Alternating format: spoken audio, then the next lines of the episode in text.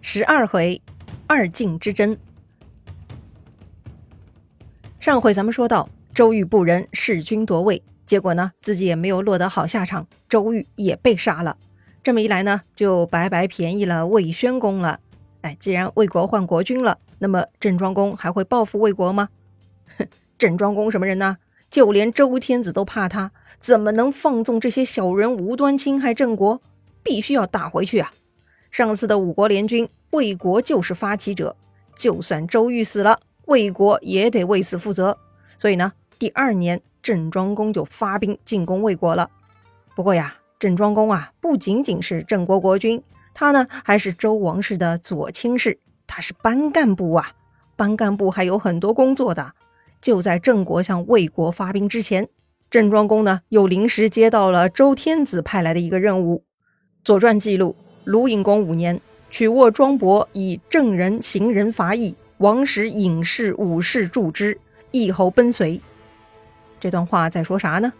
说的是郑庄公与邢国人一起帮助曲沃庄伯讨伐邑城的义侯，同时呢，还有周天子派出的军队助阵。最终，义侯失败了，逃去了一个叫随的地方。哇塞，短短一句话，似乎冒出了一大堆人来哈。咱们呢来捋一捋他们的关系啊。这回的主要对战双方呢，就是曲沃庄伯和义侯。很明显啊，曲沃庄伯呢获得了周天子的支持，所以啊，周天子派出了郑国和邢国的军队以及王军一起来助战，并且呢取得了战争的胜利。没想到啊，除了郑庄公协助周天子，居然还冒出个邢国，哎，也那么积极呢。这个邢国的邢字儿啊，左边呢是一个开，右边呢是双耳旁。秦国呀，其实也是姬姓诸侯国。开国国君呢，是周公旦的第四个儿子，由周成王册封的。说起来呢，秦国跟鲁国也是兄弟国家哈。秦国国君呢，也在朝廷工作，所以秦国跟郑国都参与了这场战争。那么曲沃庄伯和义侯，那都是谁呢？为啥周天子要支持曲沃庄伯呢？这事儿啊，又得从头说起了。一般来说。侯爵爵位的诸侯国国君啊，就会被称为什么侯？比如啊，申国国君就会被称为申侯。按照这个推论，异侯难道是异国的国君？异国啊，真的是开玩笑了啊！周朝诸侯国中没有这个国家啊。异侯呢，其实是住在义城的晋国国君。因为此时晋国又分裂出来了一个新的政权，国君的管辖范围变小了，所以呢。晋国国君不称晋侯，而是以都城为名，被称为义侯了。这个义城呢，就在今天山西临汾，是当时晋国的国都。另外一方曲沃庄伯，他呢跟义侯的命名规律是一样的。曲沃是地名，是晋国分裂出来的新政权的国都。庄呢是他的谥号，曲沃庄伯呢就是这个新政权的老大。他呢也自立为君了。既然周天子派兵用实际行动支持曲沃庄伯讨伐义侯。可见周天子认可了新政权，而这一点呢，恰恰就是晋国内乱的政治条件了。按理说，晋国是周天子的祖先分封的，晋国的国君呢，就该按照礼制规定一代代传承。只要处在首都邑城的晋国国君是符合正规流程的，那么就该得到后世周天子的认可。如果出现新的分裂势力，周天子嘛，就该第一个站出来反对、谴责和制裁。可现实恰恰相反。此时的周天子啊，不但没有制裁曲沃政权，反而帮着曲沃政权进攻正统的晋国政权。所以说，春秋礼崩乐坏，周王室衰微。周天子不但没有大家长该有的样子，反而像个小混混，拿人钱财替人消灾，哎，特别没品。言归正传啊，曲沃庄伯呢赶走了义侯，是不是就代表曲沃派成功了呢？还早呢啊，这不是晋国内战的开始。更不是内战的结束，晋国的分裂呀，还得持续四十年呢。那么，晋国的曲沃政权到底是怎么产生的呢？到底是哪一个环节出问题了呢？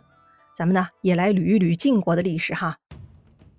这个晋国的首任国君呢，名叫姬于，他呢是周武王姬发的儿子，是周成王的弟弟。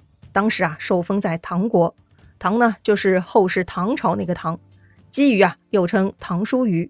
后来呢，唐叔虞死了，他的儿子姬谢继位，就迁居到了晋水附近。于是呢，因地改名，从此呢，唐国就被改成晋国，传承了六百多年。如今啊，这个晋还成了山西省的简称呢。在晋国的六百多年历史中啊，出现过两次分裂。第一次呢，出现在春秋初期，国家一分为二，持续了六十年，然后呢又统一了。第二次呢，是出现在战国初期，这个国家呢一分为三，史称三家分晋。三家分晋呢很彻底的，直到最终被秦国消灭，统一天下，晋国的三家也没有再回归啊。咱们现在说到这次郑庄公帮助曲沃庄伯呢，就是在晋国的第一次分裂期了。那么到底晋国遭遇什么了呢？导致这样的分裂呢？故事啊，又得追溯到西周末年周宣王的年代了。当时呢，晋国传到了第九代晋穆侯，问题啊，就是从他那儿开始的。话说呀，晋穆侯呢有两个儿子，取名的过程很特别。他给长子取名呢叫姬仇，仇是仇恨的仇。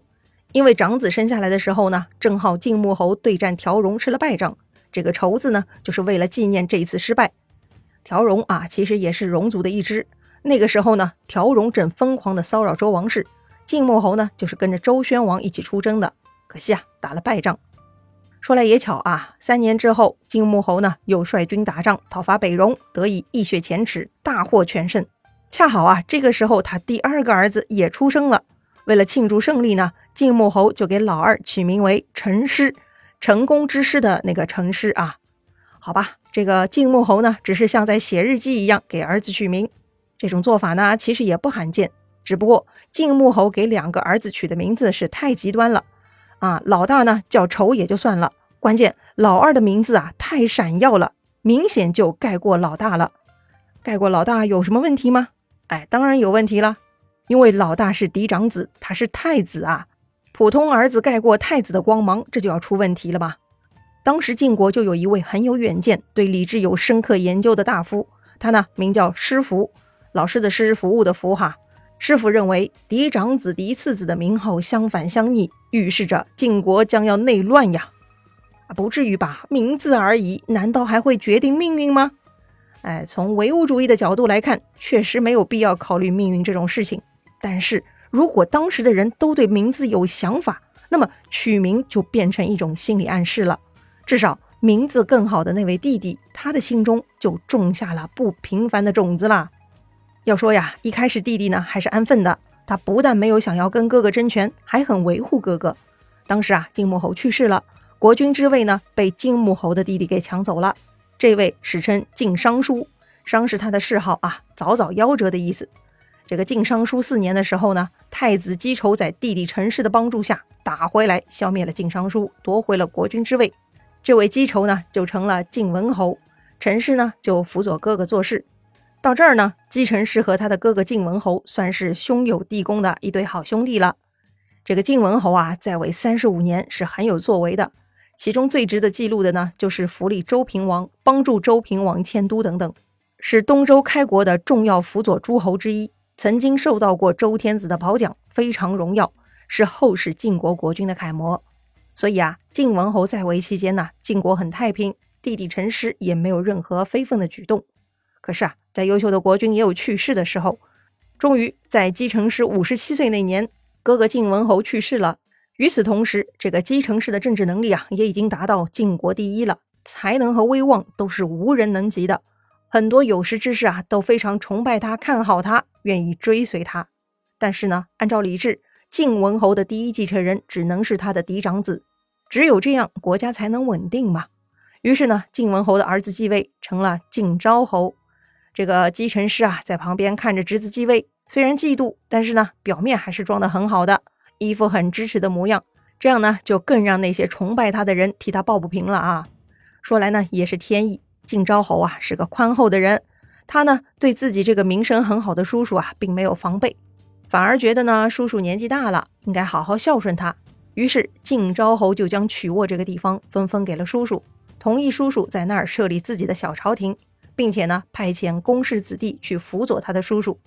景昭侯很单纯哈，他只是想让叔叔能够自由自在、颐养天年。然而呢，现实走样了，曲沃成了国中之国。这个时候啊，当年评价兄弟取名有问题的晋国大夫师傅又站出来评价了。说这样做要惹祸呀！封封国中之国，有违礼制，莫大于本，势必养虎为患，危及公事啊！果然呢，这个程师啊来到曲沃就开始释放人身抱负了。他的谥号呢是桓，所以呢史称曲沃桓叔。既然晋昭侯同意他建立小朝廷，曲沃桓叔就放开了干了啊！他呀大肆修建城池，不断扩大地盘，并且招揽人才，一点儿都不知道收敛。人到了这个年纪呢，确实也该放飞了。他那个孝顺的小侄子晋昭侯，政治水平太低，太稚嫩了。老辣的曲沃桓叔啊，几乎吸引了大半的晋国人才投靠到了曲沃小朝廷了。就这样，曲沃桓叔的势力一天比一天强大。这一点呢，晋国朝堂的人也都注意到了啊。于是呢，就有人提醒晋昭侯说，曲沃那边干了很多超过规格的事儿了，这是祸乱的标志啊。但是呢，晋昭侯听了也没啥反应。当年叔叔帮助父亲夺权有功，如今叔叔老了，享受的嘛，确实稍微有些过分，但也不必因此苛责嘛。总之呢，晋昭侯很没有政治警惕性，在不知不觉中，他就任凭叔叔做大了。大到什么程度呢？哎，说是当时曲沃城的规模呢，都要超过晋国国都翼城了。哎，这个听上去跟共叔段的故事有点像啊。难道晋昭侯也在学习郑庄公吗？他在憋什么大招吗？精彩故事啊，下一回咱们接着聊。